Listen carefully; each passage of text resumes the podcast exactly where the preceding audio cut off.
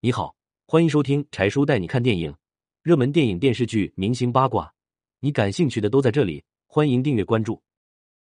张丰毅拒演《雍正王朝》，赵毅简陋出演李卫，唐国强厚脸皮抢主角。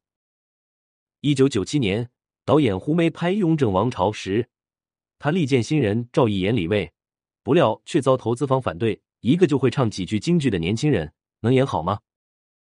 为了拍好《雍正王朝》，胡梅在选用演员上特别用心。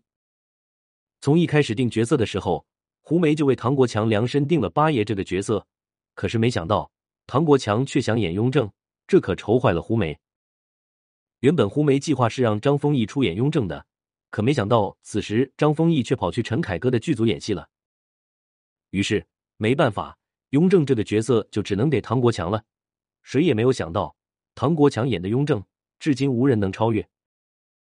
这也许是唐国强自己想演，又能演，所以就尽心演，于是便有了如此经典的角色。雍正的角色选好了，可是到了雍正身边的重臣李卫和年羹尧的角色确认时，胡梅推荐的李卫让一个新人赵毅来演。剧组的人知道后，都纷纷反对胡梅。难道是赵毅跟胡梅有什么关系吗？为什么他会推荐一个新人来演这个角色呢？要知道，在这部《雍正王朝》中，李卫的角色也是一个非常重要的配角。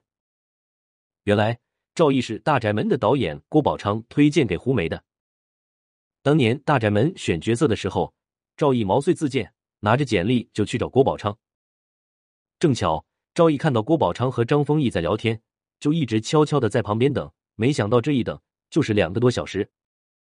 此时赵毅也觉得自己没有什么希望能选上，他把简历递给郭宝昌后就走了。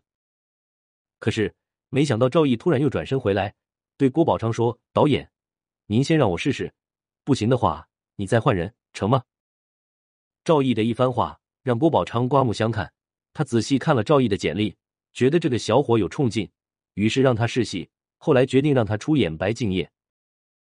正当赵毅进入角色时，大宅门却突然就停拍了，让赵毅失望至极。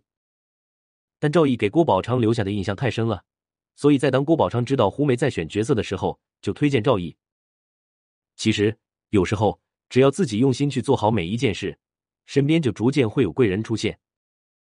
胡梅看到赵毅的简历后，他坚信学过戏曲的人适合演太监，于是让赵毅试了一下太监的戏，还试了其他几个不同的角色。然后漫不经心的说：“可以了，下一个。”赵毅偷偷瞥了一下胡梅的表情，看来自己是落选了。谁知道一边的工作人员却满脸笑容对他说：“恭喜了，哥们，你有戏哦。”赵毅有些怀疑的看着对方，对方立马告诉他：“这几天试戏的人很多的，但我告诉你，只有你一个人是目前表演好几个内容，你说是不是有戏呢？”然而让胡梅没有想到是。选用赵毅竟然遭到了投资方的反对，甚至投资方还说：“赵毅是你家亲戚吗？你为什么要选他？”胡梅坚决否定道：“他不是我亲戚，我看中的是他的才华，我相信他可以。”没办法，投资方只能妥协，但是胡梅还是感觉压力倍分，但是他却没有把这份压力告诉赵毅。胡梅只是鼓励赵毅说：“你既然进了剧组，就好好演，只有我在，就有你的份。”赵毅也争气。有些戏赵毅都是一次就过了，这样胡梅很高兴，也让剧组的人相信导演选的人物没有错。其实剧组的人不知道赵毅非常珍惜这个来之不易的角色，他一直都在默默努力。